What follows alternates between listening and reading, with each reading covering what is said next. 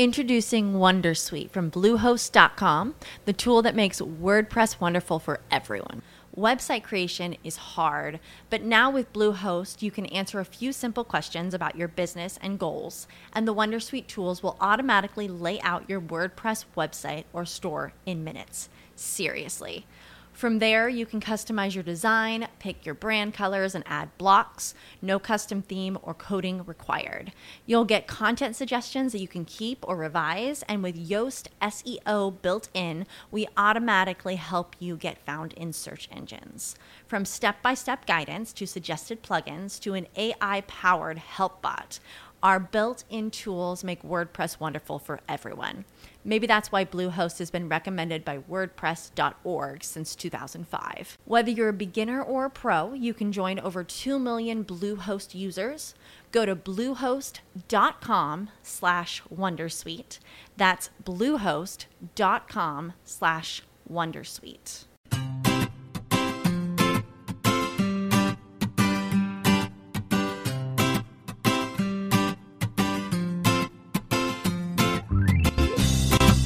Bienvenidos al capítulo 53 de Perspectiva, un podcast de estrategia empresarial donde analizamos cada semana todas las decisiones y estrategias de las empresas que nos rodean. En el programa de hoy conoceremos la historia de Carbonell, una empresa que pasa por dificultades tras 150 años de historia.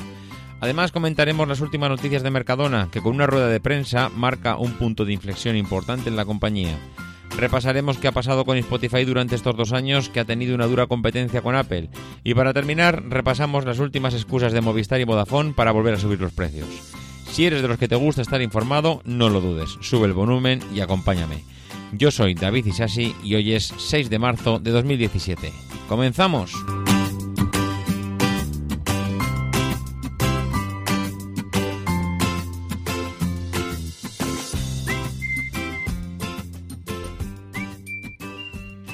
Muy buenas a todos, ¿cómo estamos? Pues esta semana ya con, los ecos y con las cenizas de un Mobile World Congress que, que ya nos ha dicho adiós, que nos ha dejado pocas noticias, pocos titulares, un año de transición total en cuanto a, bueno, a innovaciones se refiere en, cuanto, en lo que es todo el tema tecnológico y que yo pensaba que podía haber habernos dado para haber hecho un programa especial, pero que, no va a ser así. Mm, va a pasar sin pena ni gloria. Lo poquito que comentamos ya la semana pasada sobre las pequeñas pinceladas que nos dio y, pasaremos a hacer un, podcast más tradicional donde, donde como habéis escuchado en la entrada, pues eh, nos metemos, en, como siempre, con un poquito de diversidad en los temas y, yo creo que es, es, más entretenido.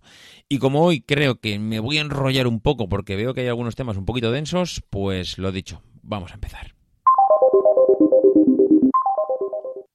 Y para arrancar, pues mm, una noticia que ha tenido una espectacular repercusión esta semana esta semana pasada, y es que nuestro querido presidente de Mercadona, el propietario de la empresa de distribución más grande que tenemos en España, nos ha dicho que a partir de ahora vamos a conocer una Mercadona nueva. Va, vamos a bueno, vamos a notar un punto de inflexión en, en la Mercadona antes del 2017 y post 2017 eh, parece ser que ellos se han parado a meditar sobre la Mercadona que quieren en un futuro y lo primero que nos dicen es que van a frenar el beneficio durante los próximos años para coger impulso. Esto no es nada habitual en una empresa. Lo normal es que mm, todas eh, empresas mm, pues tengan una, una inversión, un, bueno, en los temas que ellos consideren, que, consideren un tanto por ciento sobre su cuenta de resultados, pues para seguir invirtiendo, para seguir desarrollando, para seguir intentando estar pues eh, en la cabeza del mercado, pero ni mucho menos eh, es lo que está planteando a día de hoy Mercadona. El presidente de Mercadona nos ha dicho esta semana que a pesar de tener récord en ventas y en beneficios, pues que los próximos dos años, y con esto ya va avisando a los accionistas, eh, va a destinar mucho más recursos a inversiones que lo que le provoquen, pues que sea aumentar el crecimiento del negocio, ¿no? Eh, muchas veces los gestores pues tienen un poco las manos atadas, pues porque al final se deben a los accionistas y no es nada agradable presentarse delante de un consejo de administración y decirle que durante los próximos dos años pues que lo sentimos mucho, pero que bueno van a ganar dinero, pero que no tanto como el que pudiera darles Mercadona en el corto plazo. Esto mm, realmente es bastante inteligente. Mm, lo que está planteando Mercadona y lo que está poniendo encima de la mesa es su futuro. Este hombre ha hecho unos últimos movimientos realmente interesantes. Ha puesto eh, a su hija al frente de uno de los grandes proyectos que tiene la empresa ahora mismo, que es el, el tener, bueno, una empresa adaptada a, los nuevos, a los nuevos tiempos, que pueda adaptar, como ha dicho, su página web, que era que es una auténtica mierda, y esto son palabras suyas eh, dichas esta semana, que lo cual está bien reconocerlo, porque además se le, se le nota un gusto bastante realista, porque es la realidad, es lo que es. Y, bueno, pues parece ser que es una de las apuestas a futuro que el poner esa página web y poner eh, esa parte de la distribución online, eh, ponerla al día, porque a día de hoy pues formaba parte del debe de la compañía, ¿no? Eh, uno de los motivos por los que lo van a hacer es, lo he dicho bien claro, lo vamos a hacer porque tenemos dinero para hacerlo. Y esto es una tontería y una perogrullada muy grande, pero es la realidad. Es eh, si tienes dinero para hacerlo y tienes dinero para invertir y tienes dinero para mirar a futuro y afianzar tu posición en el mercado, lo que no debes de hacer es guardarlo en la caja y esperar a que ese dinero lo único que te dé beneficios a nivel financiero. Es lo mejor que puede hacer eh, una compañía con excedentes económicos es seguir invirtiendo en futuro. Y no hay nada mejor que lo que pueda plantear este hombre a día de hoy, que es lo que realmente tiene en mente. Es mm, invertir en darle un cambio bestial a las tiendas y cuando decimos darle un cambio bestial, hablamos de, bueno, darles un nuevo enfoque y posicionarlas en lo que puede ser para ellos con los estudios que hayan hecho, que hayan, seguramente habrán hecho cientos de estudios, miles de pruebas de qué es lo, los van a ser los gustos del consumidor de aquí a 20 años. Bueno, pues esos estudios y ese bueno ese saber hacer que han, que han ido adquiriendo durante todos estos años los quieren plasmar en las tiendas y en, y en la parte online que es pues prácticamente lo que lo que les resta por hacer no la magnitud de lo que van a hacer, pues muy importante. No se trata solo de un simple recorte, sino que es un recorte de los beneficios, pues realmente, realmente importante. Mm, de los 636 millones de euros de beneficio neto que han obtenido en el 2016, ellos están planteando que solo van a conseguir 200 en el 2017 y lo mismo para el 2018. Es decir, mm, dos tercios de las ganancias van a ir a inversión. Eh, tema de internacionalización, tema de ventas, eh, nuevos centros logísticos, más personal, más tiendas, nuevas aperturas, bueno, una, auténtica bestialidad. Esto, mm, de verdad, yo por mi parte, solo quitarme el sombrero, si este hombre, eh, esta jugada le sale bien, mm, de verdad que yo creo que estaríamos ante uno de los mejores empresarios que ha tenido este país en los últimos años y tiene muchas luces y muchas sombras, pero el poner encima de la mesa, hombre, también es verdad que plantear esto ante un consejo de administración donde eh, él tiene la mayor parte de las acciones, eh, donde su esposa y sus cuatro hijas son directivas de Mercadona, donde su hermano Fernando también es un accionista minoritario. Eh, bueno, esto evidentemente es mucho más fácil porque al final para cuando te plantas en ese consejo de administración ya estás teniendo el visto bueno de toda tu familia, porque evidentemente llegas allí con el apoyo de todos ellos. Pero pero hay que, no hay que quitarle mérito, eh, porque hay que tener valor para plantarte allí y decir, señores, los dos próximos dos años, eh, encantado de, eh, de haber dado beneficios a esta empresa, pero lo siento mucho, pero nos vienen dos años Iba a decir de vacas flacas, decir que solo vas a ganar 200 millones de euros, hombre, mm, no son vacas flacas, pero sí que es cierto que es mucho menos de lo que una empresa como ellos están acostumbrados a ganar. Eh, hemos visto también noticias, además, aparte de esta, de la mm, de lo que va a ser un poco eh, el antes y el después de Mercadona en la rueda de prensa que dio Juan Roch. Hemos visto también noticias de que se van a enfocar en los nuevos mercados a la parte un poco más saludable en, lo referente a la alimentación, porque ha salido una noticia en la que decía que van a apostar eh, como las, como bueno, en, la salud como un target de mercado y más concretamente en los veganos. Eh, según la, la, consultora Nielsen, la mitad de los españoles pide más productos naturales en los supermercados, un 32% exige alimentos incolorantes, un 32% que sean bajos en grasa eh, y otro tanto que no tengan azúcar. Y aparte de esto, hay un 28% que reclama sabores naturales, un 46% dice que están dispuestos a pagar más dinero por los productos eh, que no tengan ingredientes no deseados. Es decir, ellos han detectado lo que todo el mundo está viendo, que el tema de la salud está de moda, que, que a la gente le está empezando a gustar comer cada vez más sano y han creado una, bueno, un, negocio en, torno a los veganos y de hecho en las redes sociales han creado un, un concepto, un, un Twitter que, que, se llama Vegadona, que comparte información de interés pues, de todo alrededor de todo el tema de los veganos y de los alimentos que les rodean.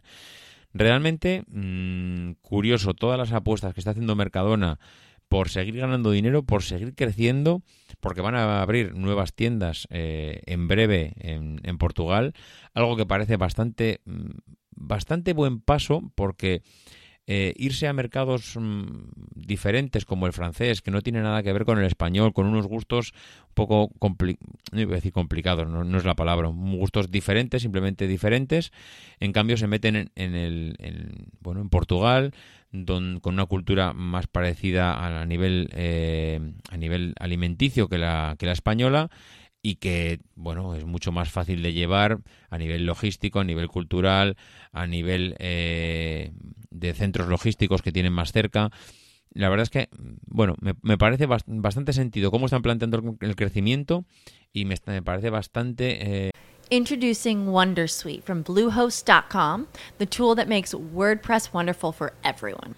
Website creation is hard, but now with Bluehost, you can answer a few simple questions about your business and goals, and the Wondersuite tools will automatically lay out your WordPress website or store in minutes. Seriously. From there, you can customize your design, pick your brand colors, and add blocks. No custom theme or coding required. You'll get content suggestions that you can keep or revise, and with Yoast SEO built in, we automatically help you get found in search engines. From step by step guidance to suggested plugins to an AI powered help bot, our built in tools make WordPress wonderful for everyone. Maybe that's why Bluehost has been recommended by WordPress.org since 2005. Whether you're a beginner or a pro, you can join over 2 million Bluehost users. Go to bluehost.com slash Wondersuite. That's bluehost.com slash Wondersuite. Eh, me parece bastante coherente cómo están planteando el futuro en, en, los próximos años. Vamos a ver, vamos a ver resultados y, y vamos a ver con qué nos sorprenden. Esta otra noticia de la semana, la verdad es que eh, solo, solo leerla ya me pareció eh, realmente interesante para comentarla. Y es que han pasado casi dos años desde que nuestro amigo Tim Cook nos presentara el nuevo servicio de música en streaming, iTunes Music, y en aquel momento todos los accionistas de Spotify pues mm, le pusieron todas las velas posibles a todos los santos que, conocían, porque era como si tienes un puesto de, de, hamburguesas y delante del puesto de hamburguesas en la calle, en la plaza del pueblo, te abre un McDonald's con todo su marketing, su imagen de marca, eh, toda su maquinaria de procesos optimizados. Y, y, encima te pone el precio de las hamburguesas y el de los perritos calientes un 25% más bajo que el tuyo.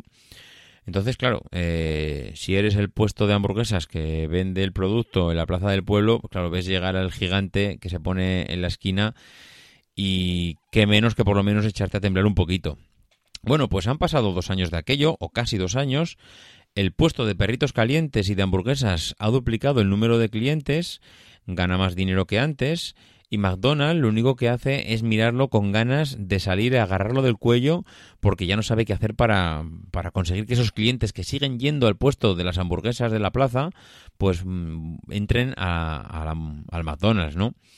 Eh, primero, mm, Apple intentó quitarle clientes poniéndole un precio de las hamburguesas. Seguimos con la metáfora de las hamburguesas.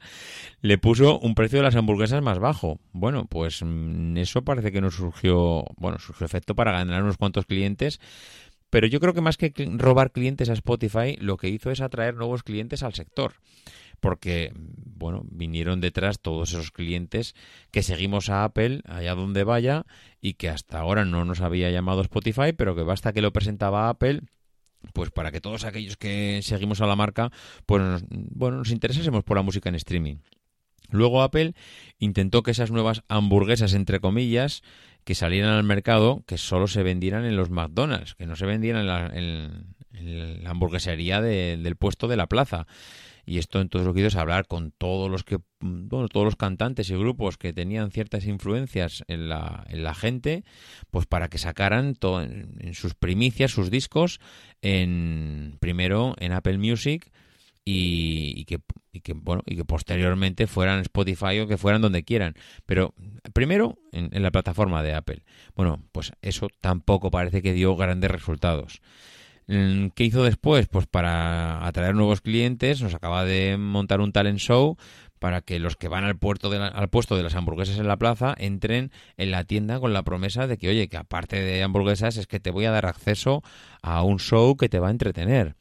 Y es curioso porque cuanto más eh, McDonald's se abren, más hamburguesas se venden en el McDonald's. Pero también es verdad que más personas todavía van al puesto que está en la plaza a comprar hamburguesas y a comprar perritos calientes. Y el puesto de las hamburguesas, es curioso, está creciendo más que el McDonald's. Es eso, la verdad es que eh, tiene que hacer recapacitar a Apple porque de cada tres clientes nuevos que eligen este tipo de forma de escuchar música, dos se van al puesto de enfrente y, y solo uno llega a Apple pues con, a modo de suscripción. Es verdad que en Apple solo puedes elegir la suscripción de pago y en Spotify puedes elegir la parte de pago y la parte de y la parte gratuita. Pero no solo la parte gratuita le está, eh, está teniendo éxito. Tienen 50 millones de usuarios gratuitos, pero es que tienen otros 50 millones de usuarios de pago. Es una auténtica bestialidad. Y no han eliminado la parte gratuita. Lo que están haciendo Spotify con la parte gratuita es seguir creando cantera y gente que en un momento dado esté dispuesta a dar el salto a la parte de pago.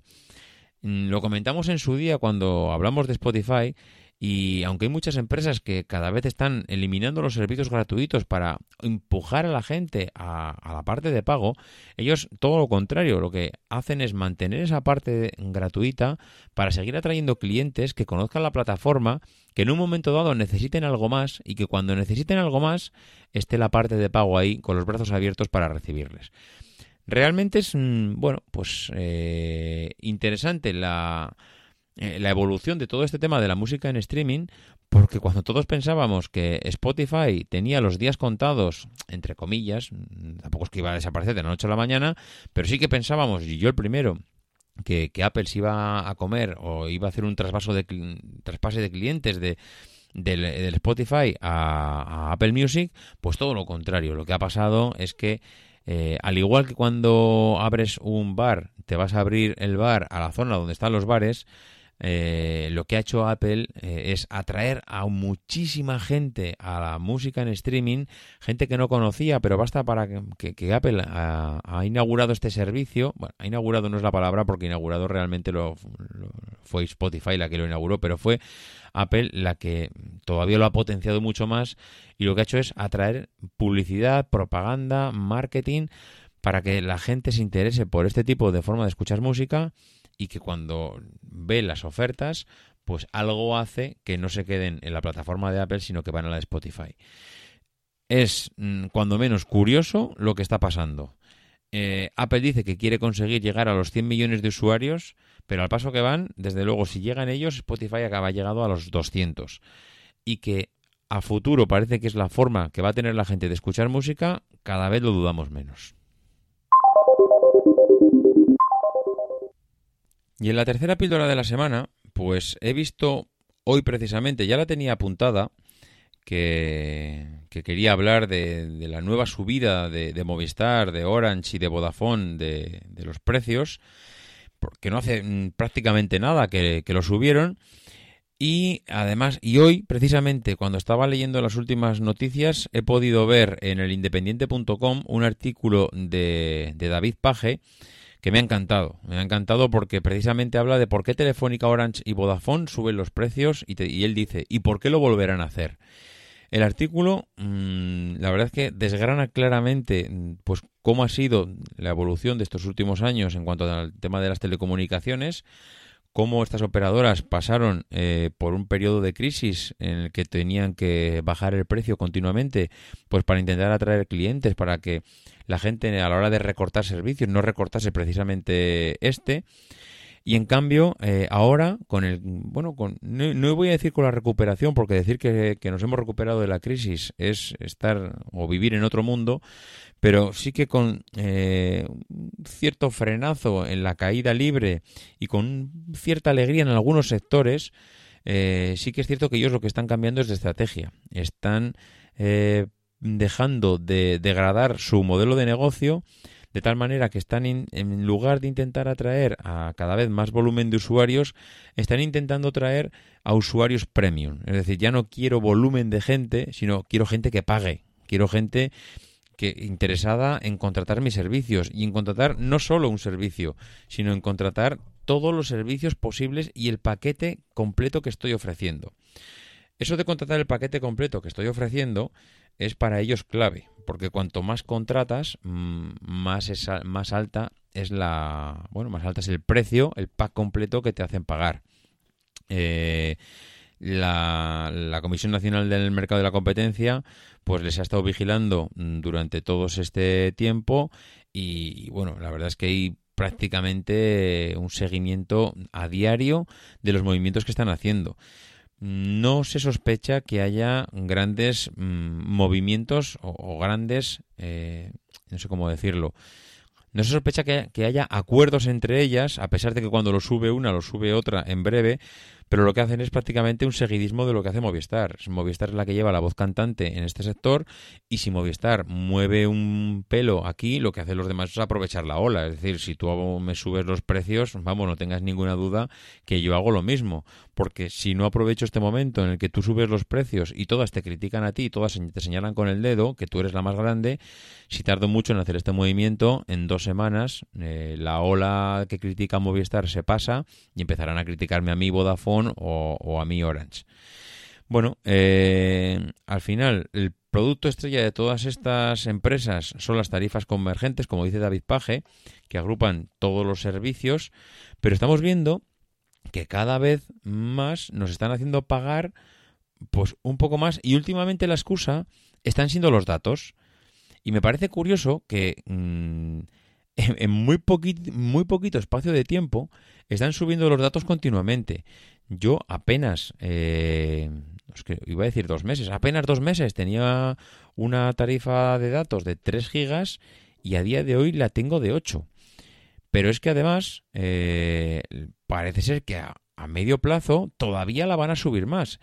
¿Y cuándo hemos visto a las operadoras subir tantas veces los datos en tan poquísimo tiempo? Nunca.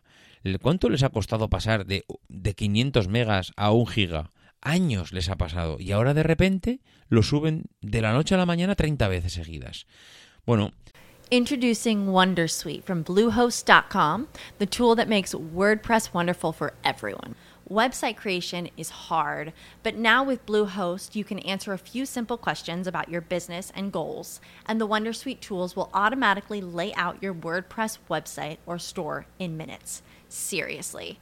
From there, you can customize your design, pick your brand colors, and add blocks. No custom theme or coding required. You'll get content suggestions that you can keep or revise, and with Yoast SEO built in, we automatically help you get found in search engines. From step by step guidance to suggested plugins to an AI powered help bot. Our built in tools make WordPress wonderful for everyone. Maybe that's why Bluehost has been recommended by WordPress.org since 2005. Whether you're a beginner or a pro, you can join over 2 million Bluehost users. Go to bluehost.com slash Wondersuite. That's bluehost.com slash Wondersuite. What's the easiest choice you can make? Window instead of middle seat? Picking a vendor who sends a great gift basket? Outsourcing business tasks you hate? What about selling with Shopify?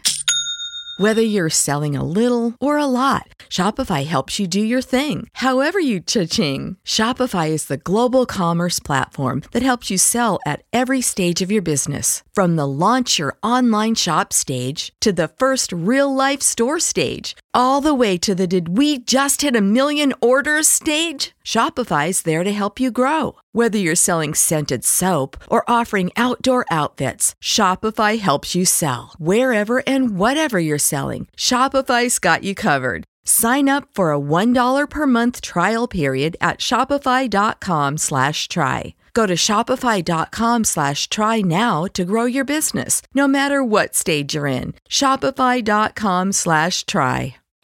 Lo que están empezando a aprovechar es una cosa que ya pasó con la, con la parte de voz. Es decir, cada vez nos ofrecían más minutos de voz a medida que íbamos necesitando menos minutos de voz.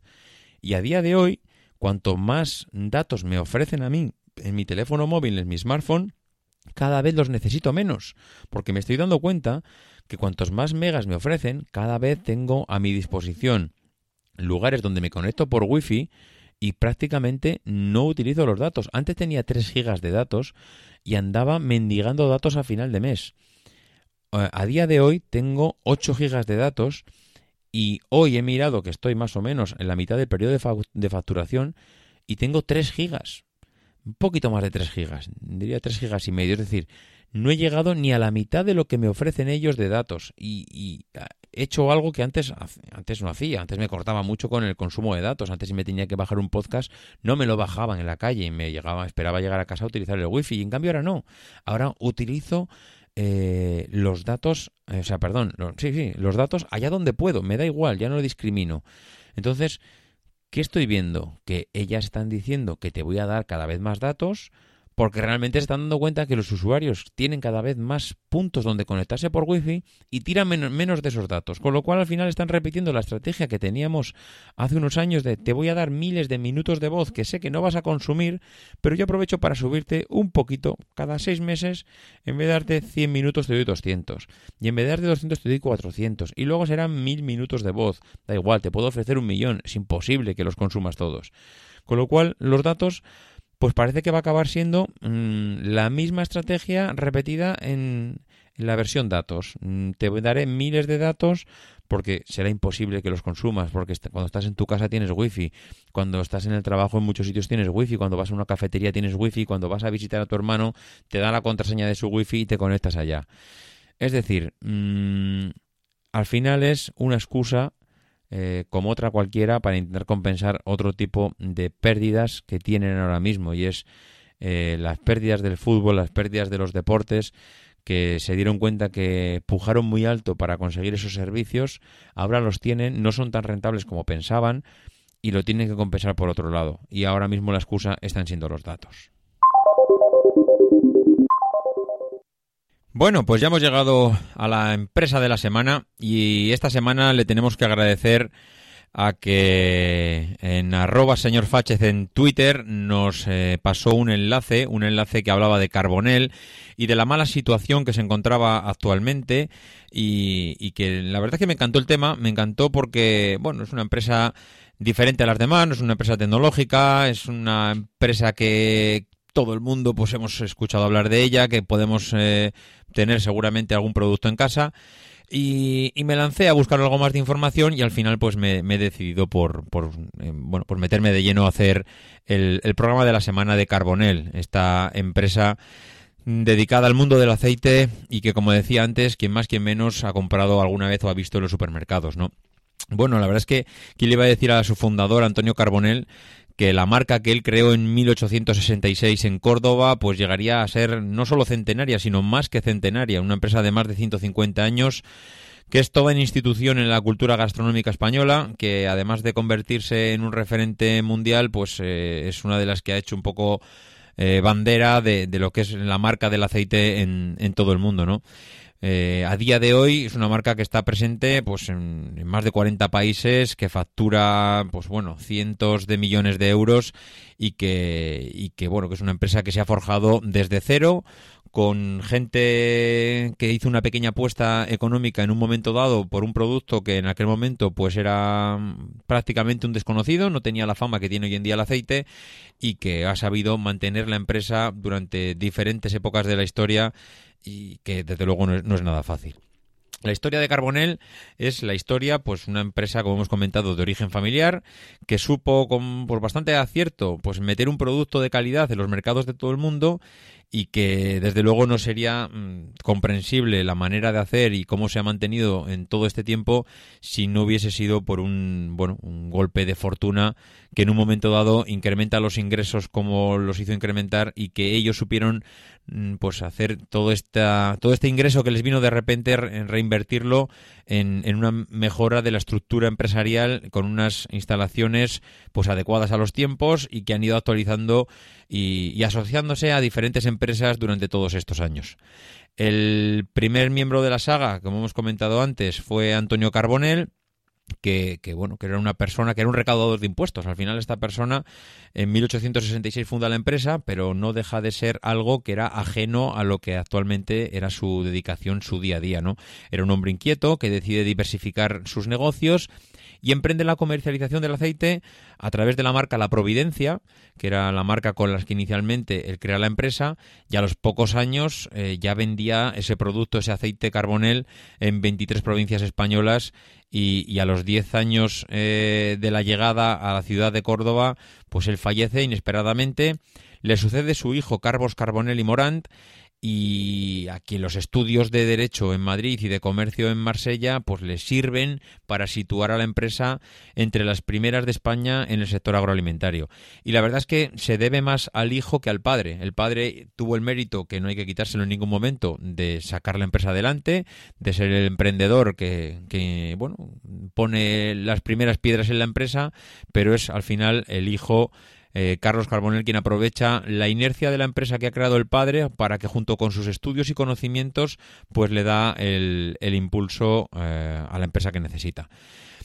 Eh, Carlos, con 22 años, pues es el verdadero impulsor y artífice de los grandes logros de la compañía. Él consiguió situarla a principios del siglo XX a la cabeza de las exportaciones de aceite y convertirlas en una de las empresas del sector agroalimentario más importante del país.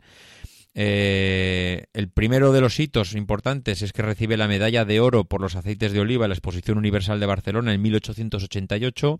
El segundo hito fue que gana el concurso internacional del almirantazgo británico para la provisión de aceites eh, para su armada, lo cual dicho así, parece que esto no es nada, pero que en aquellos años donde las comunicaciones eran las que eran y donde meter la cabeza en un país fuera del tuyo, en una Europa que, bueno, despizada por guerras y demás historias, eh, consigas que tu empresa, una empresa de Córdoba, sea la que le suministra el aceite al almirantazgo británico, pues desde luego no es, eh, no es moco de pavo. Este contrato eh, se mantuvo durante más de 30 años y lo que dado, claro, el amplio despliegue que tenía la, la Royal Navy, pues eh, que es la mayor flota del planeta en aquel entonces, pues que, claro, al final todo el suministro que le supone a Carbonell eh, a nivel de ingresos es, es, es, bestial, ¿no?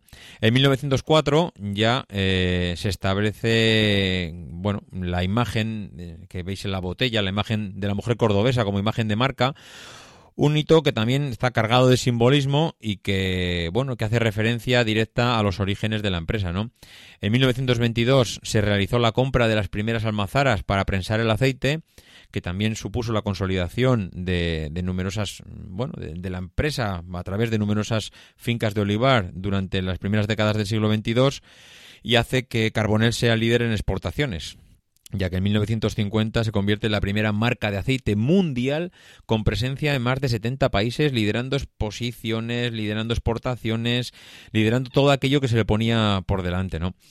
Fue pionera en introducir envases de cristal, lo que le permite en los años 60 distanciarse de sus competidores. Es decir, eh, durante todos estos años Carbonell se va adaptando a los tiempos, mm, va metiendo medios, va viendo lo que pide el mercado, va metiendo pues todo lo que todo lo que ya ve que necesita para seguir siendo pionera y número uno a nivel mundial eh, pues lo va desarrollando y, con total éxito, porque vemos que durante todos estos años aguanta como ninguna esas, eh, bueno, esos avances que los demás evidentemente pues veían con cierto, con cierto recelo, ¿no?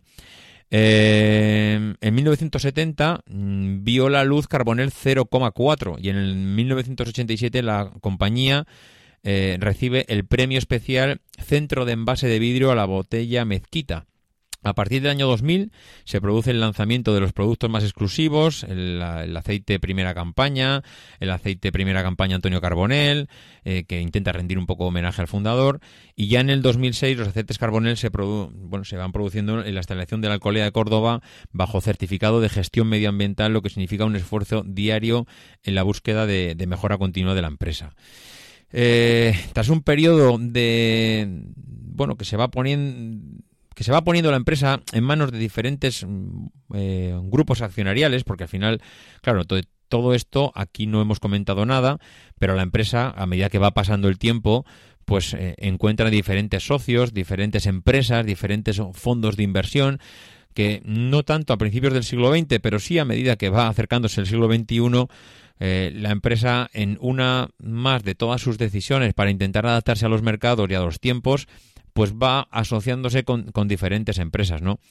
Eh, el grupo SOS, que es muy famoso por sus arroces, eh, adquirió en el 2001 el grupo Coipe, al que pertenecía ya por aquel entonces la marca Carbonel, en el que se convierte por entonces en el segundo grupo de alimentación español y que posteriormente, en el 2010, eh, daría lugar a De Oleo, la, multinacional que se integra actualmente, bueno, donde está metido actualmente Carbonel y siendo pues una de las marcas más importantes del mundo en el sector del aceite.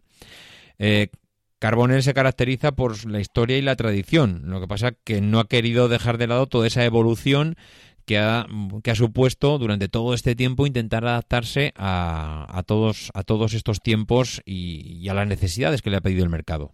Un mercado al que Carbonell ha estado vigilando mm, continuamente. Recordemos que en el año 2004 eh, Carbonell necesita crear nuevas vías para sacar el aceite, para seguir exportando, para seguir creciendo, y el grupo adquiere la italiana Minerva Oli y pasa a controlar el 13% del mercado en Estados Unidos.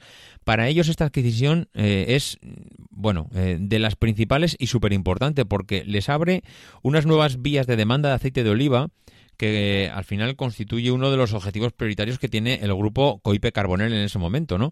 Al final, eh, de cara a la exportación, con la compra de la aceitera italiana, eh, ellos se, se, abren un mercado que hasta ahora les era totalmente ajeno, que es el mercado de los Estados Unidos. Eh, la, aceitera Minerva Oli, esa italiana, tenía en aquel momento un 13% de cuota de mercado, ojo, un 13% de cuota de mercado en Estados Unidos, que se dice pronto, y mediante el acuerdo eh, de ventas con el líder de la distribución Walmart, es decir, Walmart distribuye aceite de una empresa italiana eh, por todos Estados Unidos, lo cual, claro, te hace un poco la idea de lo que supuso en aquel momento para Carbonell hacerse con, con la empresa. La expansión que adquiere en ese momento es bestial. Y es bestial porque al final ellos se dan cuenta que, tienen una producción media de un millón de toneladas eh, en cuanto a producción de, litros de, aceite, de botellas, pero que claro, de ese millón de toneladas, 630.000 eh, son de demanda interior, de demanda del propio país, con lo cual al final la, la, debilidad que adquieres eh, con tu empresa, en, en poniendo igual todos los eh, todos los clientes dentro de un mismo país, pues al final acaba siendo una posición un tanto de riesgo y ellos se dan cuenta que, aparte de crecer necesitan diversificar en mercados y, aciertan totalmente diversificando y comprando esta empresa pues porque buscan nuevos consumidores, porque intentan fidelizar a los clientes que tienen y para ellos pues es uno de los objetivos por el cual se, se meten de cabeza en el mercado estadounidense. Eh, en, palabras de Jesús Ignacio Salazar, uno de los responsables, decía que la demanda interior crece poco, pero consideramos que hay un gran potencial de crecimiento en otros mercados de nivel de renta alto, como Estados Unidos. Por el momento hemos hecho nuestra primera, o sea, nuestra principal apuesta. Claro, no solo están buscando un mercado nuevo, están buscando un mercado con un nivel de renta alto al que no le va a preocupar el comprar un aceite de calidad.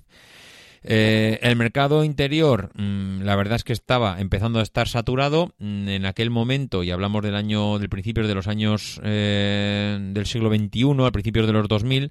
Claro, mm, es un mercado que todavía no está premiando el sector de la alta calidad en cuanto al aceite. Poco a poco, en cuestión de alimentación, el mercado interior, el mercado español, ha ido creciendo y evolucionando y buscar diversos sectores premium en cuanto a alimentación y diferenciando dos tipos, la comida normal, estándar y la comida mm, mucho más premium en un sector que, bueno, se premia, no se busca tanto el precio, sino que se premia mucho más la calidad. Y al final nos vamos acercando a finales de, de la década, de la primera década del año 2000, y las cosas van cambiando para Carbonel y van cambiando pues de una manera que nadie sospecha. Nadie sospecha porque ellos, metidos en una inversión a lo bestia en diferentes países de todo el mundo, comprando empresas, creando grupos cada vez más grandes, eh, vendiendo y exportando cada vez más, cogiendo un volumen inesperadamente alto, de repente, pues se dan cuenta que empiezan a perder dinero. Empiezan a perder dinero lastrados por una crisis mundial que da igual donde vayas, todo el mundo se encuentra en crisis. Ellos intentan diversificar su mercado eh, saliendo de España, saliendo de estas fronteras, pero eh, vayas donde vayas, el problema es que afecta a niveles, mm, bueno, a, nivel mundial, una crisis devastadora que en ese momento Carbonell tiene que afrontar y le pilla pues con el pie cambiado, con una inversión hecha mm, eh, a niveles de, de compra de empresas, a nivel de apuesta por nuevos mercados, pues realmente alta y, que claro, lo primero que hacen los, eh, los clientes ante una crisis tan bestial como la que hemos sufrido durante estos últimos 10 años es recortar el euro a, bueno, a unos niveles realmente insospechados para la compañía. La gente deja de, de comprar aceites de altísima calidad o de alta calidad y empieza a comprar la, eh, la marca blanca. Empieza a comprar marca blanca, el aceite el más barato posible y de la calidad empieza a pasar a un segundo plano. En palabras de Rosalía Portela, una de las responsables de, bueno, no responsables no, la presidenta de Deoleo y de Miguel de Jaime, el director de marketing, pues ellos dicen que, que, ha hecho eh, esta compañía eh, y hablan no hablan de Deoleo, hablan de las compañías anteriores que, que bueno que presidieron la, marca Carbonel. Decían que cargársela, ¿no? Que han perdido muchos países, que han hecho una gestión muy, mal, muy mala durante las épocas de crisis y aunque ellos han hecho un esfuerzo bestial para que Carbonel mantenga el negocio e intente mejorar los márgenes, hay países del mundo donde, donde tiene oportunidades todavía, pero que no va a recuperar el valor, el valor que había tenido hasta ahora debido a todo el deterioro que ha ido sufriendo durante, durante la crisis, ¿no? Al final, yo creo que no han sabido lidiar eh, en época de crisis con bueno en un sector tremendamente afectado por la marca blanca no ha sabido encontrar su sitio ni en el país ni fuera del país y parece ser que esto lo que ha hecho es lastrarle a unos niveles pues que están como están ahora. Están preparando un ERE para gran parte de la plantilla y, que ahora mismo pues no parece que tengan muy claro cuáles son las vías de escape a una crisis que no terminamos de, quitarnos de encima. ¿Y ahora qué va a pasar con Carbonel? Pues la situación ha empeorado tanto que la matriz, eh, que está controlada a día de hoy por un fondo de inversión CVC, ha tenido que depreciar sus activos para adaptarse a la nueva realidad. Ellos dicen que han tenido que, pasar una gripe, en palabras de su presidenta, y ahora intentan volver a crecer en el exterior, dado que el mercado español, según palabras de su presidenta, pues no ha vuelto a recuperar los niveles de crecimiento que para ellos son suficientes como para volver a pensar en un crecimiento interno. ¿Qué van a hacer? Pues eh, van a, lo que hemos dicho antes, van a volver a crecer, pero en mercados donde todavía no lo hayan intentado. Están pensando ahora mismo más en México y Sudamérica, están pensando en mercado brasileño, porque al final, bueno, los volúmenes y como, y como país emergente, pues les hace pensar que allí tienen una gran capacidad de expansión y que les lleve pues a recuperar la senda que después de 150 años de historia, pues yo creo que se han ganado a pulso y que, y que bueno, que, tampoco hay que darles por muertos, simplemente pues que han pasado la, la, gripe que hemos pasado prácticamente todos durante 10 años y que al final parece que no, pero que se resiente en las cuentas de resultados. Y en cierto modo, pues si consigues pasar la gripe que han pasado ellos y mantenerte a flote, pues hay que pensar que, que bueno, en cierto modo, capacidad de, de salir adelante, yo creo que por lo menos el beneficio de la duda se les tiene que otorgar. Y esto ha sido todo por hoy. Una semana más. Aquí espero que se os haya hecho relativamente interesante. Como siempre, dar las gracias a los que os habéis molestado en hacer esas pequeñas reseñas en iTunes, que son Miquerinos 10, Perito Moreno, Paco 71 y Edu 3. Recordaros que tenemos un podcast nuevo en Emilcar FM que se trata de Trasteando en la Escuela, un podcast para que profesores y familias conozcan cómo algunos valientes trasteadores están haciendo una revolución educativa en las aulas, que lo presentan Marta Ferrero y Laura Bermúdez y que el programa tiene su origen en un proyecto que ya existía desde hace tiempo en trasteandoenlaescuela.com contando pues con una comunidad en Facebook que, que ya la quisiéramos alguno de más de 20.000 usuarios. Trasteando en la escuela va a ser un programa quincenal que se va a alternar con A Pie de Pizarra, que es el otro podcast educativo que tenemos en Emilcar FM y que consolida pues una de las mejores ofertas que hay en el podcasting español en, educación. Que los que tengáis alguna duda, que queréis poneros en contacto conmigo, ya sabéis dónde encontrarme, davidisasi.mac.com, en Twitter arroba maxatiné que nos escuchamos la semana que viene y que como siempre digo, que no dejéis de intentar ser uno de esos locos que hace lo imposible por cambiar el mundo.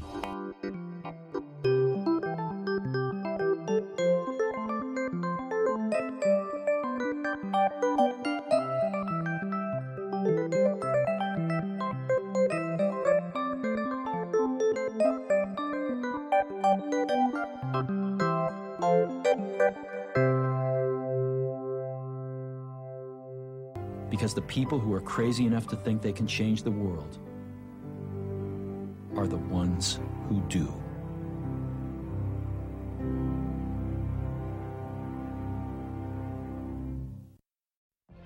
What if you could have a career where the opportunities are as vast as our nation, where it's not about mission statements, but a shared mission? At U.S. Customs and Border Protection, we go beyond to protect more than borders from ship to shore, air to ground cities to local communities, CBP agents and officers are keeping people safe. Join U.S. Customs and Border Protection and go beyond for something far greater than yourself. Learn more at cbp.gov/careers.